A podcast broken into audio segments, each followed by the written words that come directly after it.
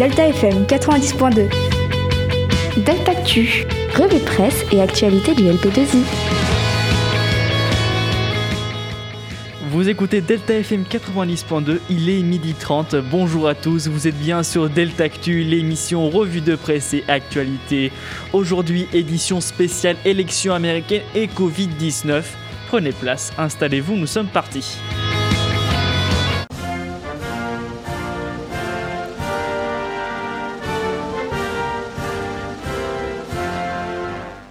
Cela fait bientôt trois jours que les élections aux États-Unis ont commencé. Ces dernières opposent l'ex-vice-président d'Obama, Joe Biden, et l'actuel président des États-Unis, Donald Trump. Élection évidemment particulière car marquée par l'épidémie de Covid-19. Et si aujourd'hui nous sommes toujours incapables d'annoncer un gagnant, c'est à cause des dépouillements des votes par correspondance qui sont lents, voire même arrêtés pour certains États.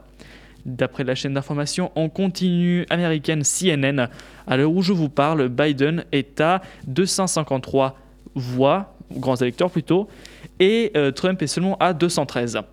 En fonction de votre source d'information, ces chiffres peuvent varier, comme c'est le cas pour AP qui prend en compte l'Arizona. L'élection américaine se joue maintenant donc sur plus que quelques États, mais les résultats risquent de ne pas arriver vraiment tout de suite. La Covid-19 toujours présente est aussi dans nos lycées. Au LP2I, le protocole est appliqué de, la manière suivante. Limitation du brassage des élèves avec passage au CEF par niveau et salle réservée par classe, disposition des tables en quinconce dans le self et annulation des dispositifs spécifiques du lycée, les BS et les ACF. Mais qu'en est-il des autres lycées de Poitiers? Quel est leur protocole? Est-il toujours respecté? Je demandais à deux élèves du lycée Nelson Mandela comment tout cela était mis en place pour eux. Alors du coup, il y a euh, les flèches au sol, il y a le gel qui est distribué euh, quand on entre dans des classes, il y a la distanciation quand tu veux aller au self dans la file avec des marquages au sol. Et après, il y a bah, classique, euh, de manière assez classique, une insistance pour bien le port du masque comme il faut, pas en dessous du nez, etc. Classique. Et sinon, euh, ils n'ont pas fait beaucoup plus d'efforts que ça. Comme vous pouvez l'entendre, le protocole est basé sur les mêmes idées qu'ici, mais est appliqué de manière différente. Cependant, est-ce que dans un lycée avec 1800 élèves, il est toujours respecté? Alors, euh, ça dépend de certaines... Certaines mesures, mais clairement, euh, dans l'ensemble, il n'est pas respecté. Euh, pour euh, le gel hydroalcoolique, il y a certains profs qui ne proposent pas aux élèves de le prendre, et les trois quarts des élèves ne le prennent pas instinctivement. c'est vraiment une poignée dans la classe. Je pense pour moi, il y a peut-être trois personnes dans la classe qui le prennent. Et donc dans l'ensemble, les mesures sont très peu respectées, surtout les nouvelles, parce que clairement, à Nelson Mandela, on est beaucoup trop pour que par exemple, les fils, l'essence de circulation dans le lycée, les choses comme ça, bah, soient respectées. Il y a beaucoup trop de monde, il y a trop de brassage, c'est impossible. En effet, contrairement au LP2I où nous sommes environ 600 élèves, à Nelson Mandela, c'est bien moins évident. Mais qu'en pensent les élèves de ce lycée euh, de tout ça? Euh, bah pour moi, euh, il faudrait peut-être un renforcement de ces règles parce que clairement, ça sert à rien, ou du moins un changement, ou même carrément peut-être bah, fermer le lycée comme ça a déjà été évoqué euh, par certains profs et même certains élèves. c'est une idée assez générale dans notre lycée. Mais euh, oui, sinon, je pense que les mesures actuellement sont assez inefficaces, euh, autant par l'intérêt qu'ils portent les étudiants que par leur efficacité générale.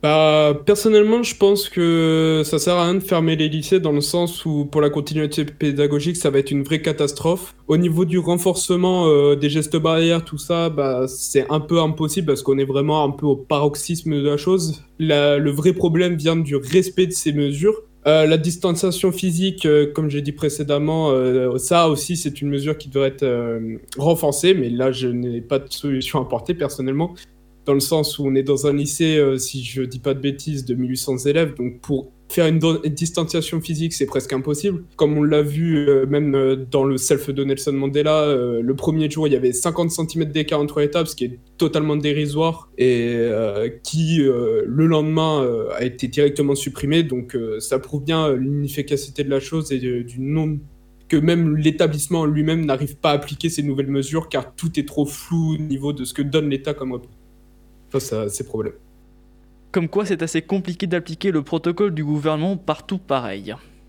Chers lycéennes, chers lycéens, en raison des circonstances sanitaires très particulières, nous devons prendre des mesures d'adaptation. D'abord sur le plan sanitaire, en permettant à chaque lycée d'avoir son organisation propre, notamment pour limiter le brassage d'élèves. Et deuxièmement, pour l'aménagement des épreuves du baccalauréat, aussi bien le contrôle continu que les enseignements de spécialité, pour vous permettre de bien préparer et de bien réussir en toute sérénité. À bientôt. Justement, en parlant de la Covid-19 et du gouvernement, le ministre de l'Éducation nationale Jean-Michel Blanquer a annoncé hier soir de nouveaux aménagements nous rapporte Le Monde.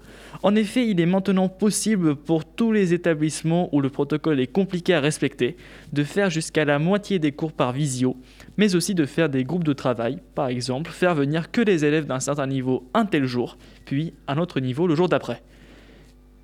Une autre très grosse annonce, ce sont les épreuves communes, auparavant appelées E3C, qui sont annulées au profit du contrôle continu. En effet, les évaluations euh, durant l'année vont devoir compter dans le bulletin et seront la note du baccalauréat. Certains en sont ravis, d'autres un peu moins. Quoi qu'il en soit, c'est un changement majeur.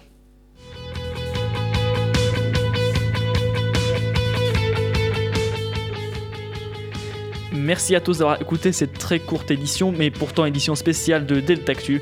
On se retrouve la semaine prochaine à 14h30 cette fois-ci. Vous pouvez sinon retrouver l'émission d'aujourd'hui ou celle d'avant sur Spotify, sur le site de Delta FM à l'adresse lp2i.radio-delta.fr et je vous souhaite une très bonne journée à vous. Au revoir. Delta FM 90.2 Delta Q Revue presse et actualité du LP2I